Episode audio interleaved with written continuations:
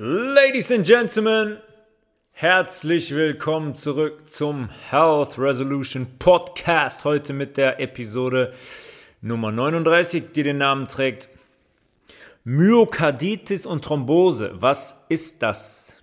das sind zwei Begriffe, besonders Myokarditis, die in den letzten Wochen und Monaten sehr in der Öffentlichkeit aufgetreten sind. Nicht unbedingt immer in den Medien, weil man das da anders umschrieben hat, das ganze Thema. Ähm, aber es war auf jeden Fall für jeden ersichtlich, der sich ein bisschen mit der Sache beschäftigt hat und ein paar Dinge verfolgt hat, weil es natürlich Personen betroffen hat, die sehr in der Öffentlichkeit stehen, gerade Sportler. Und äh, deswegen war das unum unumgänglich, dass die Menschen davon erfahren haben. Ähm, einmal vorweg, ich weiß nicht, ob ihr das gehört habt, in ähm, im United Kingdom hat Boris Johnson jetzt verkündigt, dass alle Corona-Maßnahmen fallen gelassen werden. Das ist ein bisschen seltsam. Also, schreibt die Presse, ja, die sinkenden Zahlen, ja, die sinkenden Zahlen. UK hat auch immer noch äh, die sogenannten 100.000 Neuinfektionen. Jetzt stellt er sich dahin und sagt, jetzt ist alles abge... Maske gibt es nicht mehr, keine Regeln mehr, keine Pflicht mehr, keine Versammlungsregeln mehr, die Größen der Gruppen sind egal. Der schafft alles ab. Ist seltsam, oder muss man sich da nicht fragen, was in den letzten zwei Jahren gemacht wurde? Die Zahlen sind unverändert. Und jetzt kann man das Ganze auf einmal abschaffen. Ist es jetzt nicht gefährlich für die Leute da? Steckt man sich jetzt nicht an wie verrückt? Ich dachte immer, die Masken, die schützen vor einer Übertragung von diesem Virus und vor einer Ausbreitung. Seltsam. Tschechien, hat die Impfpflicht komplett abgeblasen. Die war für März geplant. Die hat man komplett gecancelt, weil man die Bevölkerung nicht weiter spalten kann und nicht weiter spalten möchte, war da die Aussage. Ich weiß nicht, wie ihr das seht. Ich empfinde das so, als würde sich das Blatt gerade ein wenig wenden in die Richtung, in die positive Richtung, in die Richtung der Wahrheit. In Deutschland haben wir einen absoluten Rekord. Inzidenz über 700 heute Morgen, 140.000 Neuinfektionen. Vor zwei Monaten wären da noch drei Pressekonferenzen am Tag gewesen mit Wieler, mit Drosten, mit Spahn. Jetzt wäre es ja dann der verrückte Professor Lauterbach. Aber jetzt passiert nichts.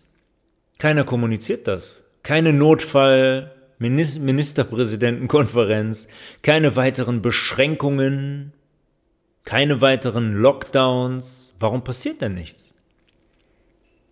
Ist man nicht mehr in der Kontrolle? Hat jemand anders die Kontrolle?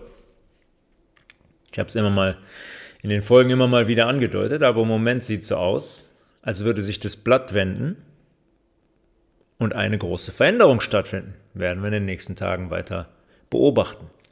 In den letzten Wochen und Monaten gab es einige Sportler, vor allem Fußballprofis, die in die Öffentlichkeit in die Gazetten gekommen sind mit Meldungen über Herzprobleme, Atembeschwerden im Spiel, während des Spiels, wo Spieler in die Knie gegangen sind, wo das Spiel unterbrochen wurde.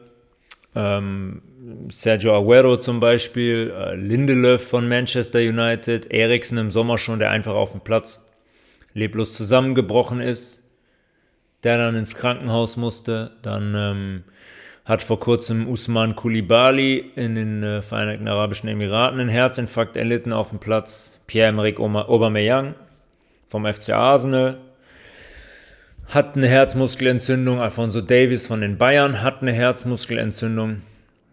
In Melbourne vor den Australian Open sind drei Spieler abgereist, genau mit den gleichen Symptomen. Also, man kann ja man kann ja sagen, ja, ich habe mich impfen lassen und ich finde das super mit der Impfung und alles. Und dann gibt es Leute, die sagen, ich lasse mich auf gar keinen Fall impfen. Aber und man kann es auch leugnen, man kann sagen, ah, ihr seid alle Verschwörungstheoretiker und Aluhüte und ihr habt sie nicht mehr alle. Aber was man nicht leugnen kann, ist, dass diese Zahl an Herzmuskelentzündungen, sagen wir mal generell an Herzproblemen im Sport gerade nicht normal ist. Das sollte jeder mitbekommen haben und sollte sich jeder eingestehen können.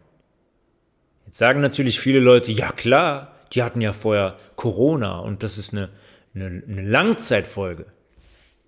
Long Covid. Deswegen entwickeln die Herzmuskelentzündungen. Kommen wir gleich drauf zu sprechen. Ich meine, Kun Aguero, Sergio Kun Aguero hat seine Karriere beenden müssen deswegen. Ja, der hatte sicher noch zwei, drei Jahre im Tank gehabt, aber der hat seine Karriere beenden müssen deswegen.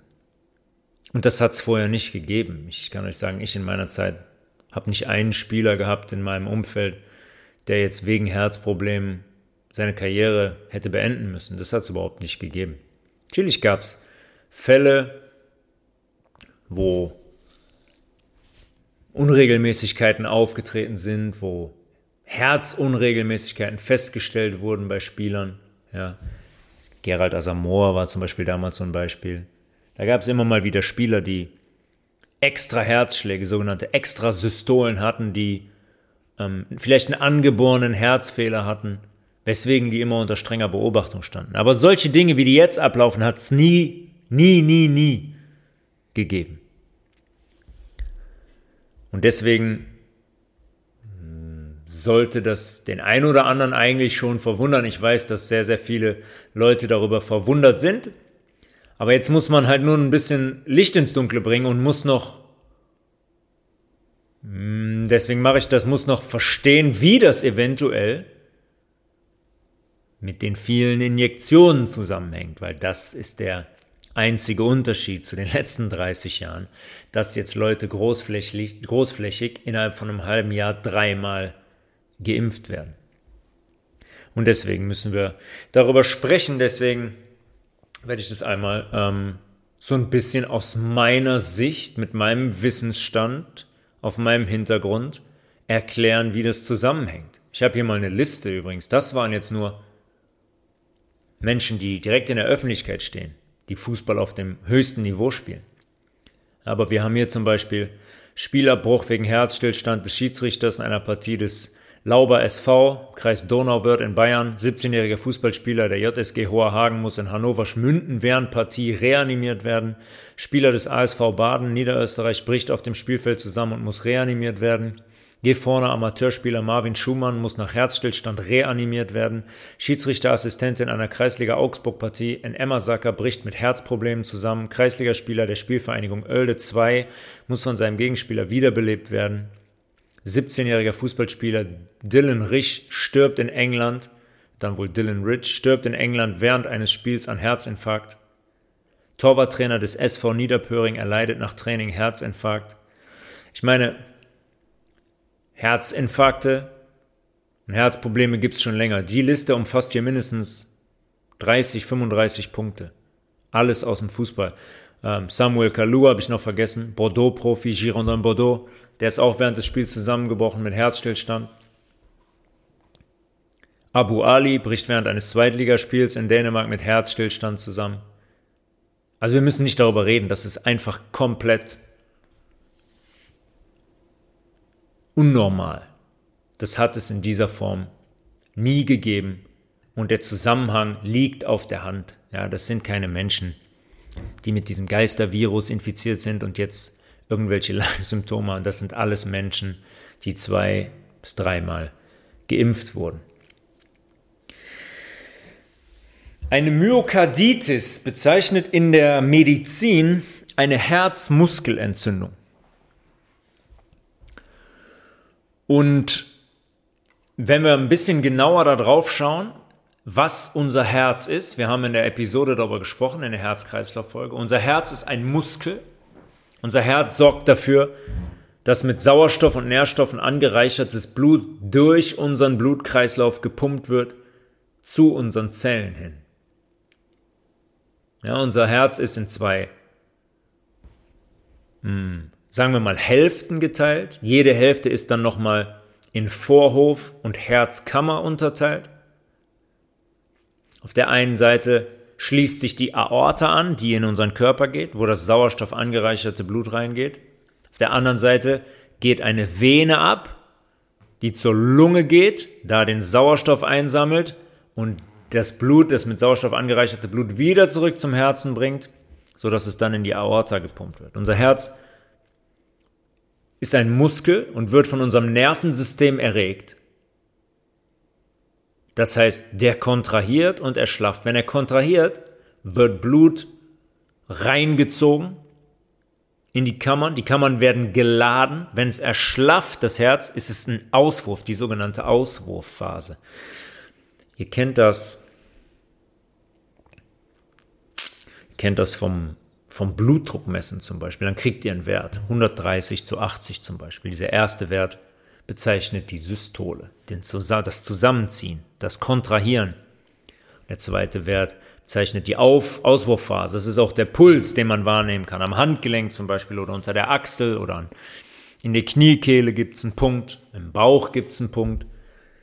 Der Puls ist der Druck des Herzens, den ich im Körper noch nachempfinden kann an diesen Pulsstellen. Der Puls ist der Druck, den unser Herz ausübt. Und unser Herz ist von innen wir gehen jetzt mal von innen nach außen. Stellt euch mal vor, wir gehen jetzt ins Herz rein und wir gehen von innen nach außen. Im Inneren unseres Herzens liegt das sogenannte Endokard. Das heißt, das ist die Haut, die unser Herz von innen auskleidet. Ja, stellt euch das Herz vor, von innen ist das mit dem Endokard ausgekleidet, einer ganz feinen, dünnen Haut. Da drum liegt das Myokard. Und das Myokard ist eigentlich die Muskelschicht. Das ist die Schicht, die vom Nervensystem erregt wird und dann für die Kontraktion, fürs Blut reinziehen und für die Erschlaffung, Blut auswerfen in unserem Blutkreislauf im Herzen verantwortlich ist. Da drumherum liegt das Perikard und dann gibt es noch ein Epikard. Und wir sprechen bei einer, wir sprechen jetzt über diese Muskelschicht. Ja, eigentlich die entscheidende Schicht in unserem Herzen, die wie gesagt dafür sorgt, dass unser Herz vom Nervensystem erregt werden kann. Dieses Myokard, die Muskelschicht, wird erregt und sorgt dafür, dass das Herz sich zusammenzieht und wieder erschlafft. Wenn man sich das jetzt vorstellt, ähm, wie ein Muskel, die Schicht wird so genannt, aber am Ende sind es Muskelzellen. Eine Muskelzelle ist mini, mini, mini, mini klein und ganz, ganz viele von diesen Muskelzellen bilden am Ende einen Muskelstrang. Ja, erstmal bilden ganz, ganz viele Zellen eine Muskelfaser, ganz, ganz viele Fasern bilden ein Muskelbündel und ganz, ganz viele Bündel, die kann man sich wie so Rohre vorstellen. Ganz, ganz viele Bündel, die nebeneinander angeordnet sind, bilden den Muskelstrang.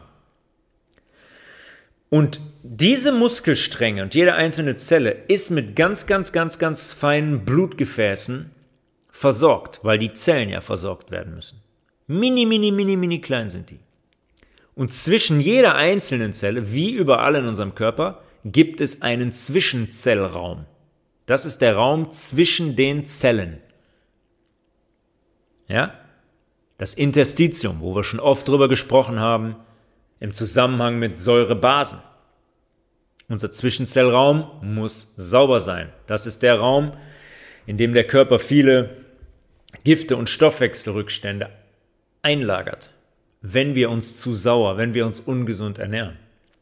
Macht es Sinn, von Zeit zu Zeit, wenn das geschehen ist, uns zu entsäuern, unser Gewebe zu reinigen. Und im Myokard, in dem Muskel des Herzens, ist es natürlich besonders problematisch, wenn dieses Gewebe nicht rein ist. Weil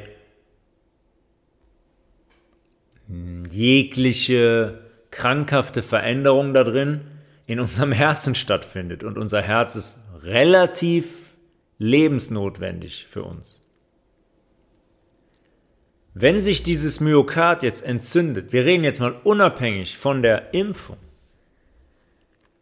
wenn sich dieses Myokard entzündet, dann gibt es verschiedene Möglichkeiten. Einmal kann sich die Blutbahn entzünden. Diese mini, mini, mini kleinen Kapillaren, die die Muskelzellen versorgen, die kann sich entzünden. Durch viel zu viel isolierten Zucker, durch viel zu wenig Wasser, durch ähm, zu viel Alkohol, zu viele Säuren in der Blutbahn, weswegen die Blutbahn Schaden nimmt. Ja, wir haben oft über den pH-Wert von unserem Blut gesprochen. Und wenn ich gewisse Veränderungen in der Blutbahn habe, weil ich mich so schlecht ernähre und so sauer ernähre, wenn ich mich schlecht bewege, wenn ich einen schlechten Blutfluss habe, wenn mein Blut in diesen mini kleinsten Gefäßen ins Stocken gerät, dann können sich da entzündliche Prozesse bilden. Das einfachste Beispiel ist, darüber haben wir auch oft gesprochen, Zucker in der Blutbahn. Zucker in der Blutbahn darf nie lange in der Blutbahn sein. Weil wenn der da drin ist, schädigt der die Gefäßwände. Und wenn ich jetzt jemanden habe, der morgens einen Kaffee trinkt mit drei Löffeln Zucker und tagsüber eine Cola und ein Croissant und noch Gebäck und wirklich sehr viel isolierten Zucker und am Tag so vier, fünf Insulinausschüttungen, Insulinspitzen im Blut hat, dann sind das immer Situationen, wo unsere Blutbahn, die Wand angegriffen wird. Die wird immer geschädigt. Und unser Körper muss da immer flicken. Das sind zum Beispiel Zustände, wenn der nicht mehr nachkommt, wenn der nicht genügend Mineralstoffe bekommt, wenn derjenige sich nicht irgendwann auch mal gesund und basisch ernährt, sodass diese Stellen repariert werden können, gibt es eine chronische Entzündung. Ja, also eine Gefäßentzündung kann überall im Körper auftreten. Kann auch erstmal unbemerkt sein. Aber da oben im Myokard, in der Muskelzelle, in dem Muskelzwischenzellraum, im Herzen, bedeutet das Entzündung, bedeutet Immunsystem versucht diese Stelle irgendwie zu schließen. Und dann habe ich eine entzündete Blutbahn da oben. Das ist eine Möglichkeit, wie ich eine Herzmuskelentzündung bekommen kann. Dann kann jetzt nicht nur die die mini kleine Blutbahn in der Muskelzelle entzündet sein, sondern das Gewebe zwischen den Zellen. Das ist der Fall der klassischen Übersäuerung. Riesenmineralstoffmangel, zu viele Giftstoffe. Ja, oft ist es zum Beispiel so, wenn man einen Entgiftungsprozess hat, eine Erkältung zum Beispiel oder eine Grippe, und wenn man dann bei Sportlern gerade zu früh anfängt, sich wieder hoch zu belasten, kann, das, kann der Muskel im Herz Schaden nehmen und kann sich entzünden.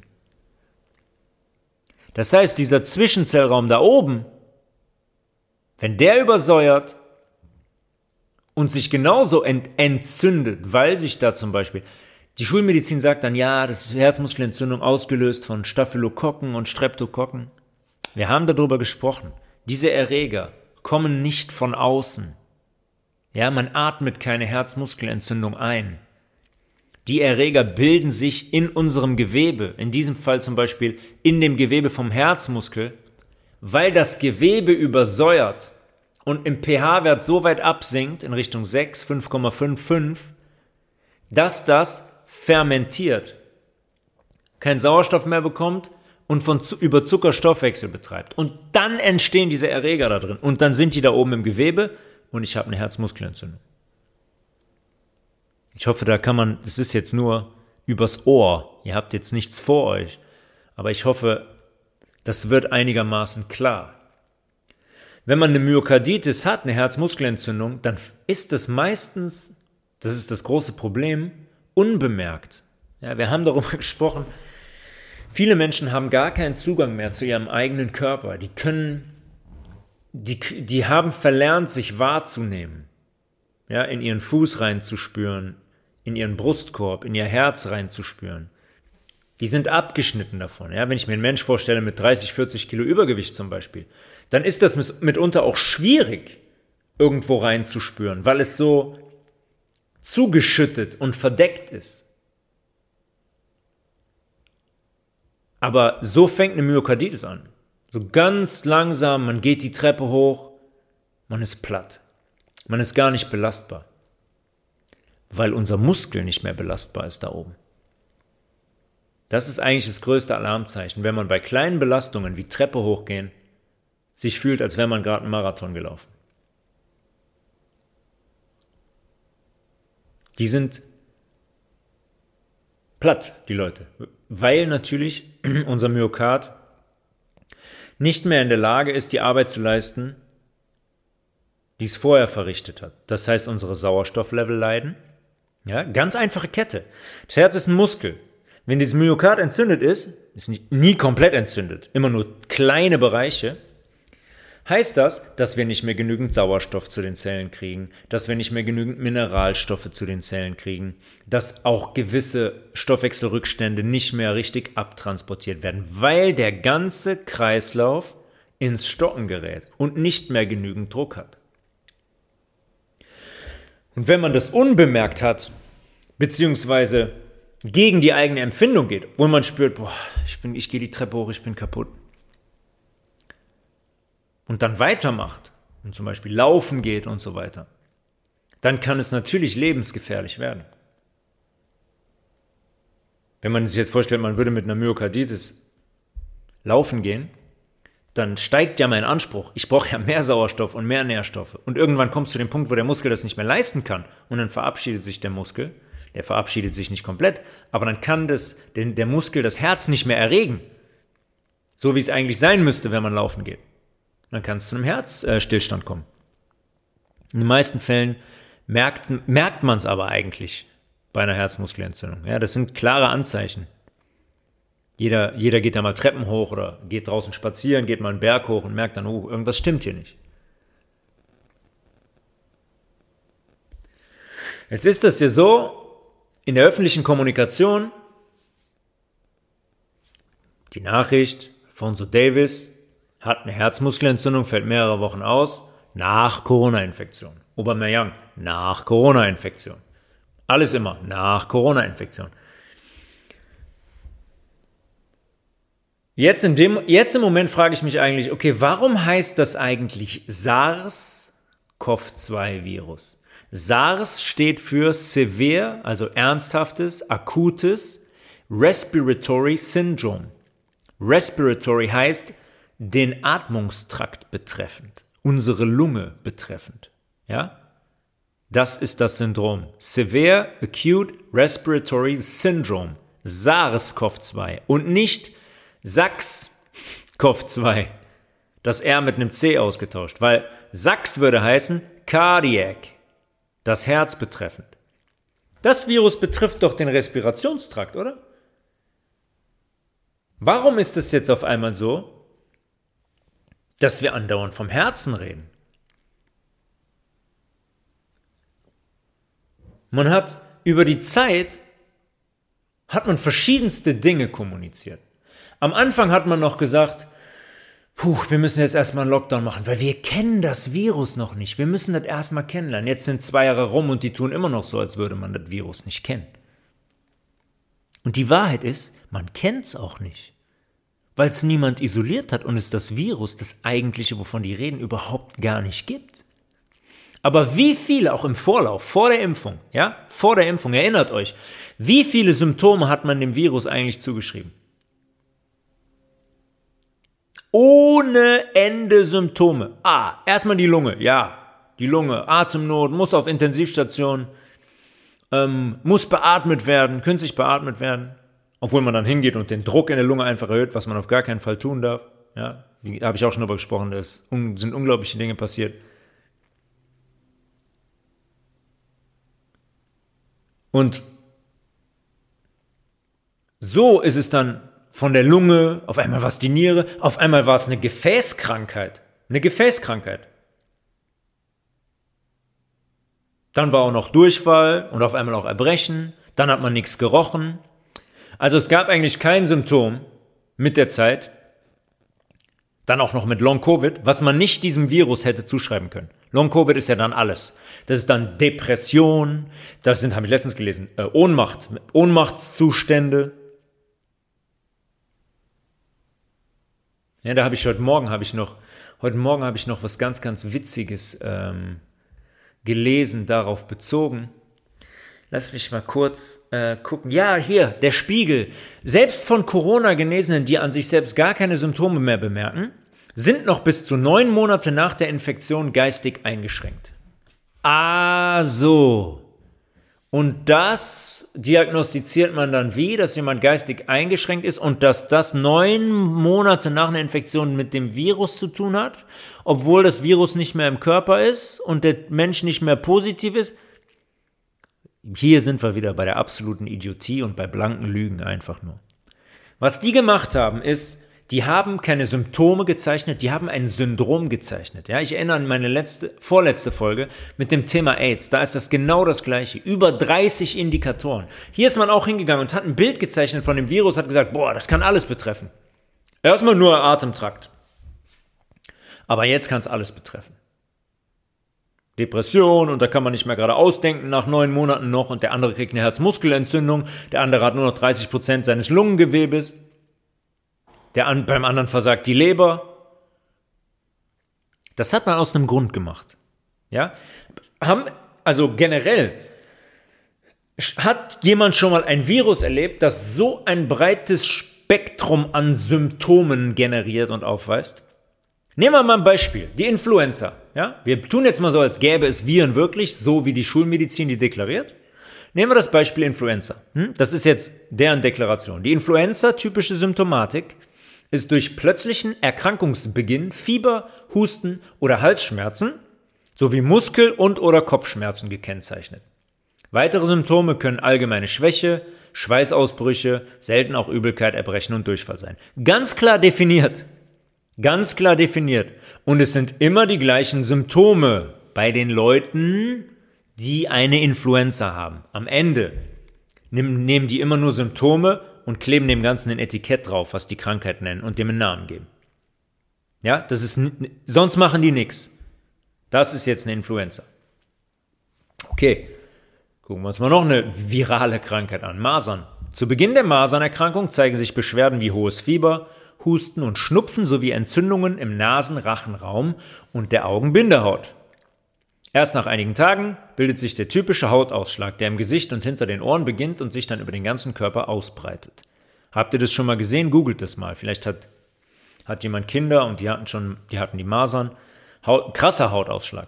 Ja? Aber auch hier ganz, ganz klar definiert. Wir reden hier auch von einem Virus, einem angeblichen. Ganz, ganz klar definiert. Immer dieser Ausschlag. Entzündung Nasenrachenraum und der Augenbindehaut. Wenn ihr euch mal Bilder anschaut von einer Masernhaut, sage ich mal, von einem Kind mit Masern. Ich habe da schon öfters darüber gesprochen, auch in der Hautfolge, was die Haut ist und was die Haut versucht zu kompensieren, nämlich Giftstoffe auszuleiten. Schaut euch das mal an. Und da wird relativ schnell klar,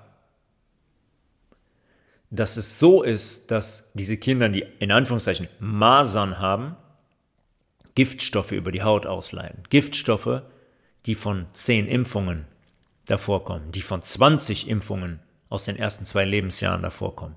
Übrigens hat man ja die Masernimpfpflicht in Deutschland eingeführt. Ja, die gibt es schon. Da ist auch niemand auf die Barrikaden gegangen. Die Masernimpfpflicht. Und dann hat man in den USA im 21. Jahrhundert, ich glaube 2000 oder 2001, hat man die Masern für beendet erklärt. Masernvirus ist ausgelöscht. 2019 gab es allerdings einen Anstieg von 50 Prozent der Maserninfektionen. So viele Infektionen wie noch nie. Hm. Das ist aber seltsam. Warum ist es so? In den USA ist die Impfpflicht noch, ist die Impfpflicht noch krasser als hier, was Masern angeht. Ne? Da bekommen Kinder teilweise in einer Spritze neunfach Impfungen. neunfach. Aber hier gilt eine Masernimpfpflicht. Und jetzt steigen die Masernzahlen wieder so krass. Interessante Impfung. Sollte es am Ende vielleicht doch so sein, dass es diesen Erreger nicht gibt und dass es eine Entgiftungserscheinung ist? Man muss auch immer bedenken, in der Zeit, wo man gesagt hat, die Maser sind jetzt weg, wer bestimmt die Statistiken? Wer macht diese Statistiken? Wer entscheidet, welche Masernfälle in Anführungszeichen in die Statistik eingehen? Die müssen immer gemeldet werden, die müssen veröffentlicht werden. Glaubt nicht, dass das keine Leute kontrollieren. Keine Instanzen, aber mit Sicherheit, um die Leute in Richtung Impfung zu bewegen. Ja, so wie das jetzt auch ist bei uns. Wird man ja jetzt ja sogar bezahlt. Ich glaube, in Österreich war das mal 500, da wird äh, ausgelost unter einer gewissen Anzahl von Menschen, die sich impfen lassen. Da kann man bis zu 500 Euro gewinnen.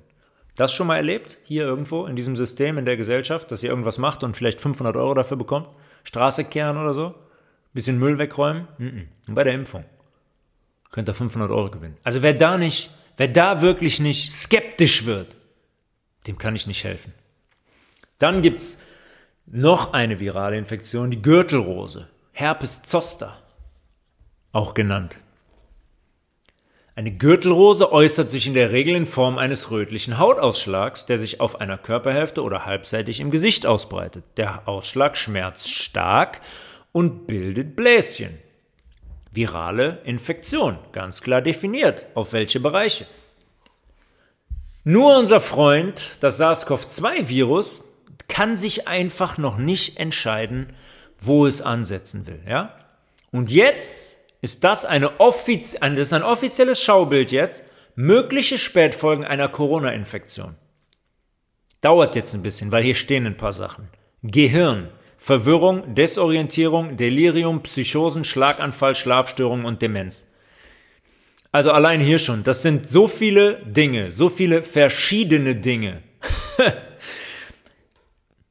also wenn, wenn das ein Virus, Demenz, und gleichzeitig einen Schlaganfall auslösen kann und auch noch Psychosen und Desorientierung, dann muss das ein Hybridvirus sein. Vielleicht aus einem Labor. Vielleicht ist es alles nur gemacht, um irgendwo hinzuleiten. Lunge. Lungenschäden, Lungenfibrose, reduzierte Lungenfunktion, Kurzatmigkeit. Leber, Leberversagen. Blutkreislauf, Durchblutungsstörungen, Entzündungen der Blutgefäße, wie ich eben gesagt habe. Gehirn, Gedächtnisverlust, Hirnschlag, Angstzustände, Wahnvorstellungen, Depressionen, Wahrnehmungsstörungen. Herz, Herzinfarkt, Herzmuskelentzündung, Niere, Nierenversagen, Nervensystem, Krämpfe, Geruchs- und Geschmacksverlust. Geruchs- und Geschmacksverlust, das ist ja das Beste. Ja, ja, das gibt das gibt's wirklich. Ich hatte auch gar keinen, ich habe nichts geschmeckt und nichts äh, gerochen. Ja. 20% der Menschen, die eine Erkältung haben oder eine Grippe haben, riechen oder schmecken nichts. Hat das vorher irgendwen interessiert? Nein, erst als das mediale Aufmerksamkeit bekommen hat und man gesagt hat, hey, das ist ein Symptom, daran erkennt man Corona. Ja, genau, daran erkennt man Corona. Da haben die Leute allein schon psychosomatisch, wenn sie einen positiven Test hatten, haben sie auf einmal zwei Minuten später nichts mehr gerochen. So funktionieren wir, so funktioniert unser Körper, weil die Leute das erwarten. Die kriegen einen positiven Test, sagen, oh nee, jetzt schmecke ich und rieche ich bestimmt später nichts mehr. Einen Tag später schmecken und riechen die nichts mehr. Das ist die Power von unserer Suggestion. Ja? Wenn wir sowas manifestieren gedanklich dann äußert sich das körperlich. Unabhängig davon, dass über 20% immer schon gesagt haben, ich rieche und schmeckt nichts. Da gibt es jetzt wirklich Leute, die sagen, nee, das hatte ich noch nie, habe ich jetzt zum ersten Mal. Ja, klar. Noch nie einen Schnupfen, einen Husten gehabt als Kind, als Jugendlicher, als junger Erwachsener, als Erwachsener, wo man nichts gerochen und geschmeckt hat. Auf jeden Fall. Also, wie ihr hier seht, sind das Symptome in allen Körperbereichen und die wildesten Symptome vermischt. Durchblutungsstörungen und Wahnvorstellungen oder Depressionen. Schlaganfall und Geruchs- und Geschmacksverlust. Man merkt, man merkt hier schon, ah, wenn man das mit anderen viralen Infektionen vergleicht, irgendwie ist das ein bisschen viel, oder? Ist ein bisschen viel, betrifft ein bisschen viel, zu viel verschiedenste Bereiche im Körper. Jetzt kommen wir zu dieser mRNA-Injektion ich sag's nochmal, ich sag's nochmal ganz klar, die keine Impfung ist. Eine Impfung ist eine Injektion mit einem Tod- oder Lebenderreger oder mit Antikörpern. Diese Injektion macht das nicht. Diese Injektion geht hin und schleust fremde mRNA in unsere Zelle, damit unsere Zellen, alle im Körper, dieses Spike-Protein von dem Virus produzieren. Und das wird in den kompletten Organismus gegeben, in sehr, sehr großer Menge. Das passiert. Wie hängt eine Myokarditis jetzt damit zusammen? Wenn ich diese Spike-Proteine über diese fremde RNA produziere, dann kommen die von unseren Zellen in den Blutkreislauf und das Blut transportiert die, weil die auf gar keinen Fall im Blut bleiben dürfen. Wohin? ins Gewebe, wenn unser Immunsystem nicht hingeht und die abbaut. Oder Antioxidantien zum Beispiel, wie Glutation oder Coenzym Q10, die abbauen. Dann landen die im Gewebe. Können wir übrigens vergessen, dass wir die alle abbauen können, wenn wir nicht hingehen und das Ganze über einen langen Zeitraum hochkonzentriert nehmen oder auch intravenös bekommen, weil es einfach zu viele sind. Weil diese Proteine jetzt theoretisch in jeder Körperzelle produziert werden können. Es sind einfach viel zu viele. In die Blutbahn, da haben wir das erste Problem. Ich habe eben davon gesprochen, wie klein die Blutbahnen, am Ende heißen die Kapillare, zum Beispiel im Herzmuskel sind. Die sind mini, mikro.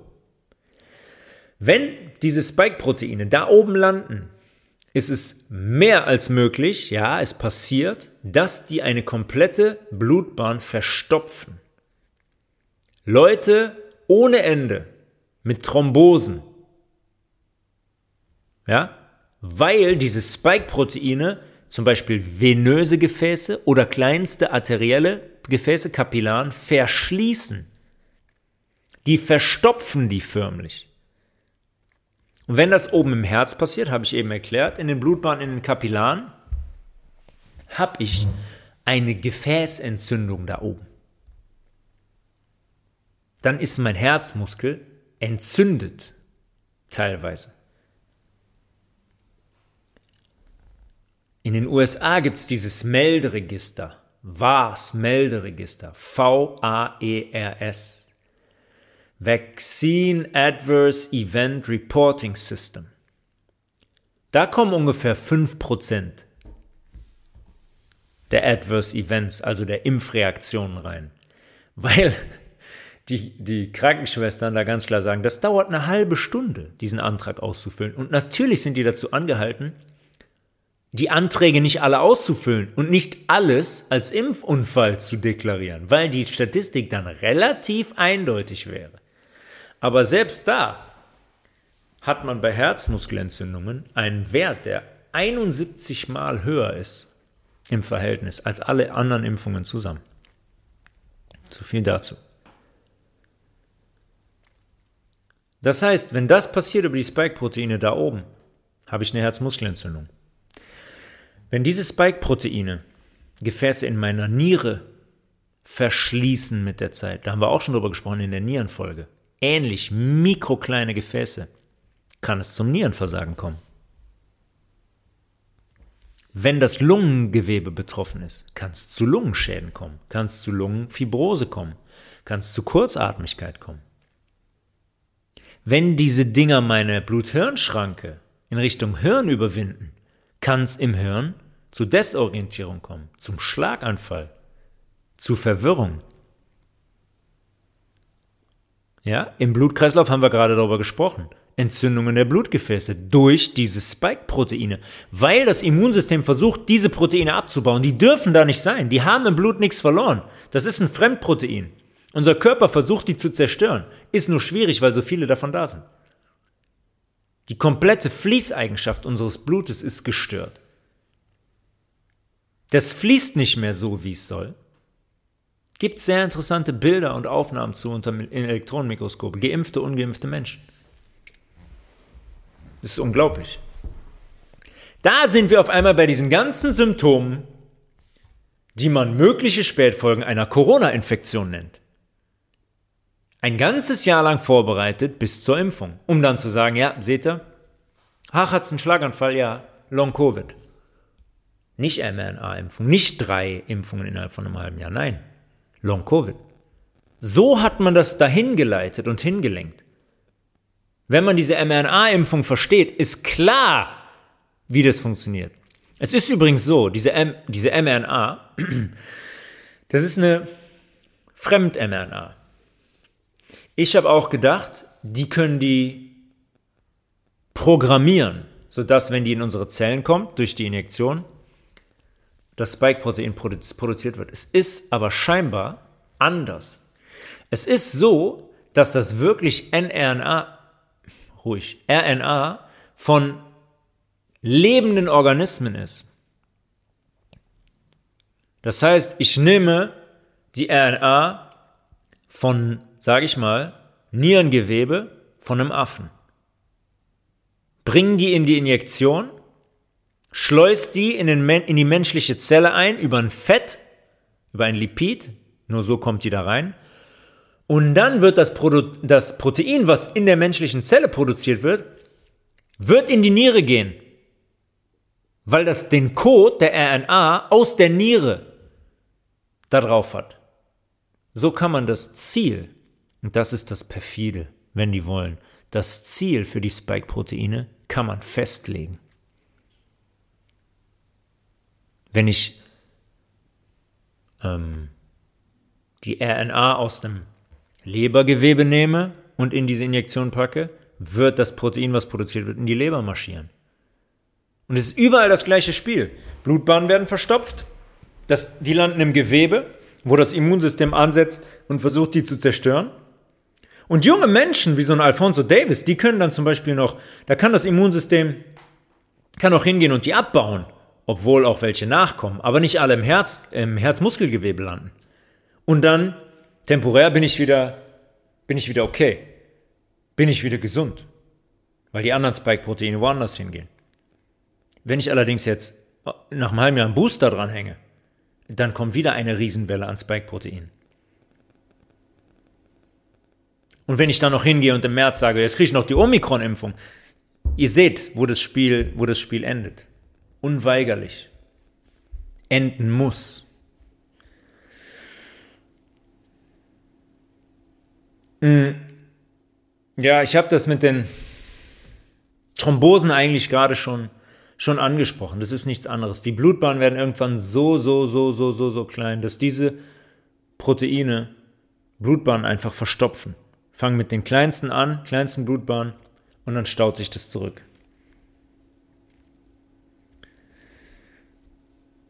Und unser Blut hängt extrem. Wir haben oft über das Blut gesprochen.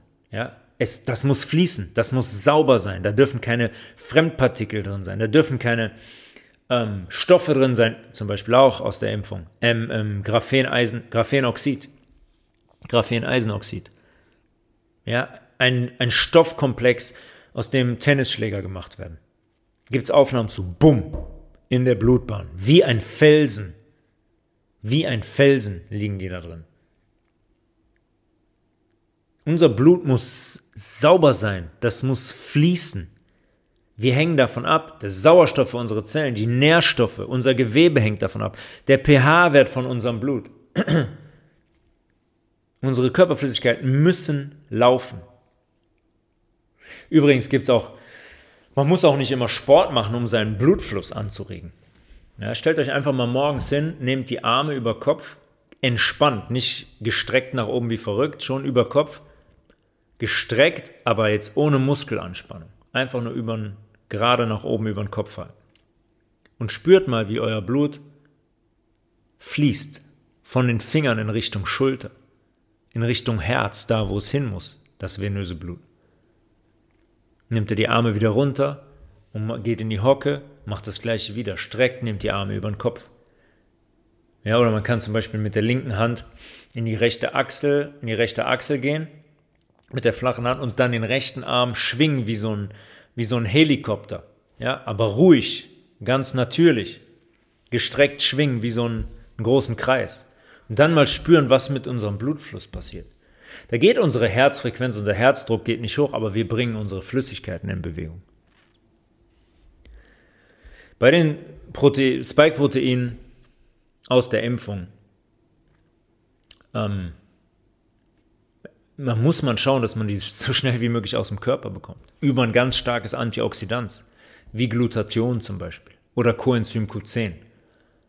Bentonit, Zeolit, so ganz starke Heilerden, die Stoffe binden können und ausleiten können. Chlorella auch. Die müssen so schnell wie möglich aus dem Körper. Und übrigens ist jetzt mittlerweile auch klar, dass es verschiedene Chargen gibt dieser mRNA-Impfung.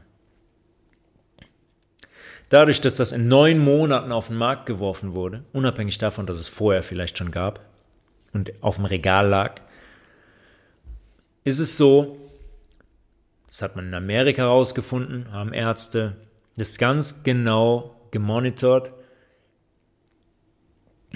die ganz genau sehen können, welche Charge, wie viele negative Impfreaktionen ausgelöst hat. Jetzt nur in dieser Statistik, wo wie gesagt nur 5% der Fälle drin landen. Und da gibt es Chargen, die haben fast gar nichts ausgelöst. Und andere, die haben richtig, richtig viel ausgelöst. Auch an Todesfällen. Das heißt, es gibt verschiedene Chargen. Nicht überall ist das Gleiche drin.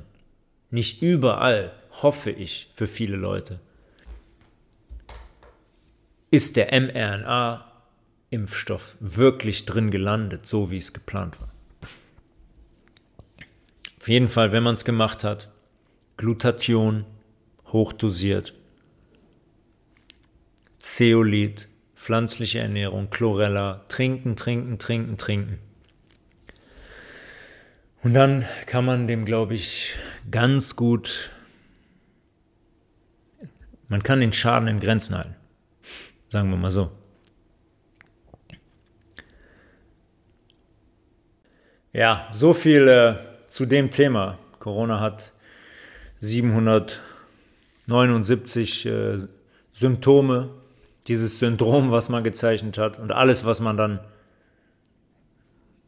gar nicht mehr erklären kann, ist dann Long-Covid quasi, wie die, wie, die Geistes, wie die Geistesstörungen nach neun Monaten nach der Infektion ohne angeblichen Erreger noch im Körper.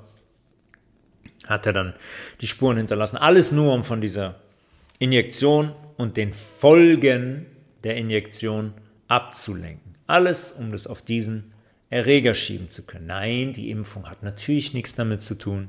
Die Impfung ist super, ihr könnt euch zwar weiter infizieren, ihr könnt auch weiter andere anstecken, aber vor schweren Infektionen, vor schweren Verläufen seid ihr geschützt. Ja, die Verläufe würden immer, immer schwerer, immer schwerer werden.